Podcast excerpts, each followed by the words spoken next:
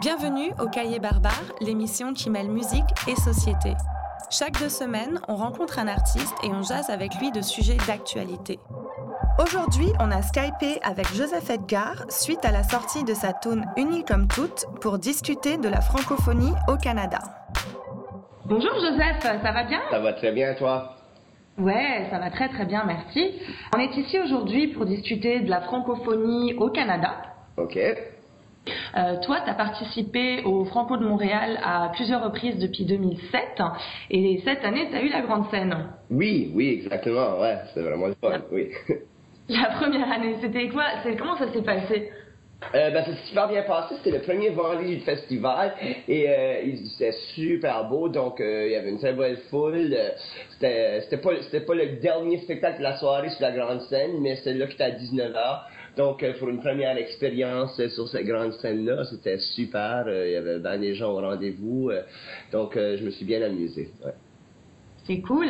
Et donc, c'est quoi la symbolique euh, pour un artiste cacadien d'avoir eu la grande scène au Franco? Comment est-ce que euh, tu as ressenti ça en tant que c'était un petit peu comme une consécration euh, bah, non, c'est, encore une, une, une, une euh, euh, comment dire j'avais le feeling que bon, ben, ça continue à monter un petit peu à la fois. Et donc, euh, tu sais, je, je, me faisais pas d'illusions non plus, mais, mais c'était quand même très, très cool d'avoir été donné euh, euh, la confiance que, que je, je, pouvais, je pouvais assumer cette scène-là et, bien l'assumer. Donc, ouais, c'était très cool comme feeling. Cool. Tu as fermé le show avec la tune Unie comme toute. Oui, c'est la grande première de cette tune en live. ouais. Wow, comment ça a été reçu là-bas? Ah, ben, c'était très cool. Euh, j'étais très content qu'on a pu l'intégrer euh, à temps dans, dans, le set parce que, euh, tu sais, il faut dire que cette chanson-là, euh, on l'a composée euh, en peu de temps au mois de mai et pendant le temps que tout a été assemblé, là, montrer aux musiciens et là, faire le show. C'était très cool. Puis je pense, je pense que c'était assez propice comme message, euh, li, livrer, livrer l'idée qu'il n'y a pas juste à au Québec où il y a la francophonie, il n'y a pas juste Montréal, et puis, euh, puis cette chanson-là, euh, euh, justement parce qu'elle reflète la chaîne de télévision unie, c'est ça, ça parle, ça parle du fait que la francophonie est un peu partout. Oui, oui, oui, exactement. Donc c'est une chanson dans laquelle tu rends hommage à tous les francophones partout au Canada. Comment est-ce que tu as écrit cette chanson en fait? C'était quoi ton inspiration pour la faire? Ben, en fait, quand, quand, euh, quand, la chaîne, euh, quand TV5 Uni m'ont, ils m'ont approché, c'est clair qu'eux, ils voulaient que, que je parle, que ce soit une, chanson rassembleur, euh, euh qu'on, parle du fait que, justement, il y a des francophones partout. Mais c'était pas difficile pour moi parce que j'ai quand même eu la chance de, de, de voyager pas mal à travers toute la francophonie, je dirais même nord-américaine. Donc, que ce soit en Louisiane ou que ce soit en Colombie-Britannique ou, euh, euh, le Nord, tout ça, ça Saskatchewan, les prairies, l'Alberta. J'étais dans tous les petits coins. Et, euh, et, et, donc, je voulais vraiment mettre ça de l'avant, de, de, de de, justement euh, euh, peindre un dessin que tu sais il y a quand même beaucoup de dynamisme il y a quand même beaucoup de choses qui se passent ici et là c'est sûr que c'est sûr qu'on n'a pas la dès que tu sors du Québec c'est sûr on, on, tombe dans des plus petits chiffres, mais quand même, ça fait partie d'une grande famille, puis je pense que le plus qu'on travaille ensemble, puis qu'on revient à ce, slogan de l'union fait la force, ben mieux que les choses vont être. Et euh, en 2016, euh, selon toi, c'est quoi un franco-canadien?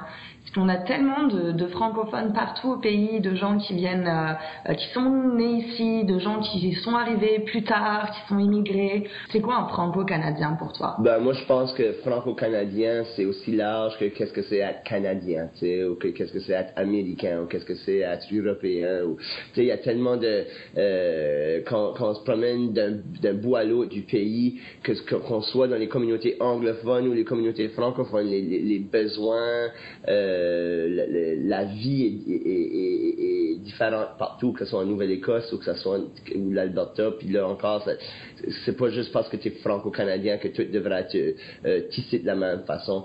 Donc, euh, je pense que c'est une, mosaïque euh, assez ben, juste, remplie de couleurs. Et, et donc, de définir ça, c'est assez difficile. Sauf que c'est sûr qu'en étant francophone, il y a toujours... si, si, c'est, si on a à cœur de garder notre langue, ben, c'est sûr que là, on, se trouve quand même minoritaire à bien des endroits.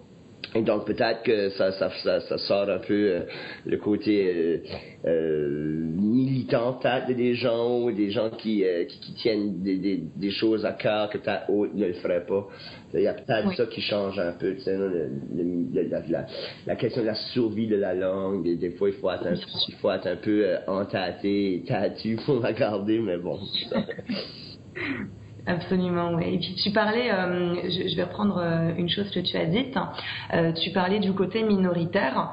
C'est vrai que les francophones au Canada sont quand même assez séparés. Ils ont la francophonie en commun, effectivement, la langue, mm. mais ils ont leur propre identité culturelle. Tu vas avoir les franco-ontariens, les acadiens, les québécois, les franco-manitobains, france-asquois, etc.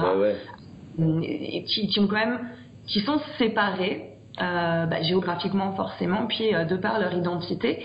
Euh, selon toi, comment est-ce qu'on pourrait essayer de rendre la francophonie en fait canadienne plus forte euh, ah, ça, c'est une très bonne question. Je, avec une réponse. Mais je pense que, je pense qu'en quelque part, euh, moi j'ai toujours dit qu'il euh, fallait faire plus d'efforts envers les jeunes euh, en voyageant, je vois qu'il y a quand même, tu sais, il y a quand même des organismes, il y a quand même des, des, euh, des, des, des, trucs en place pour aider la survie, euh, mais je pense des fois on, on, on se penche pas assez vers les jeunes pour voir, pour trouver des outils qui, qui pourraient les attirer. Des fois, je pense que les jeunes ils, ils voient ça un peu plus peut-être conservateur un peu. Et puis je pense que c'est ça qu'il faut qu'il y ait un petit peu plus de, de, de temps de sur présenter des spectacles à la couleur des jeunes, de, ça coûte pas de 30. C'est sûr que c'est un gros défi, mais je pense que c'est là où tout va se passer de l'avenir de la francophonie canadienne hors Québec. Euh, va falloir que les, les jeunes ils soient plus euh, euh, impliqués. Tout à fait. Ouais, ou invités, même pas impliqués, invités, qui, qui se sentent invités, qui se sentent interpellés.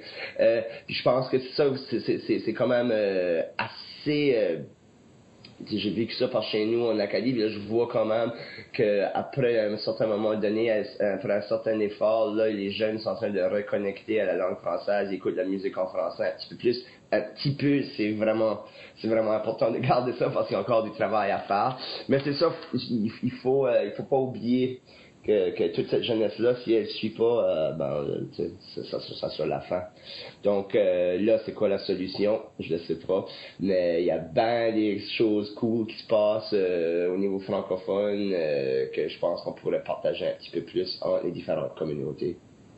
C'est sûr. Puis c'est important de continuer à avoir des acteurs qui s'impliquent dans ces communautés-là et qui font, qui donnent un petit peu une, ouais. une à, ces communautés, justement. Je pense qu'il faut faire attention de ne pas trop le faire sous le drapeau de la francophonie non plus. Des fois, il faut juste présenter des trucs puis que ça, ça donne que c'est français. tu sais. Euh, donc, ouais, c'est ça. D'accord. Bah, merci beaucoup, Joseph. Toi, je sais que hum, tu es, euh, vraiment très actif dans ta communauté aussi. Euh, qu'est-ce qui s'en vient pour toi là maintenant? Ah, Ben là, moi, je, je, rentre en mode de faire des spectacles pour, pour promouvoir mon dernier album, euh, Ricochet, qui vient de sortir au début du mois de mai.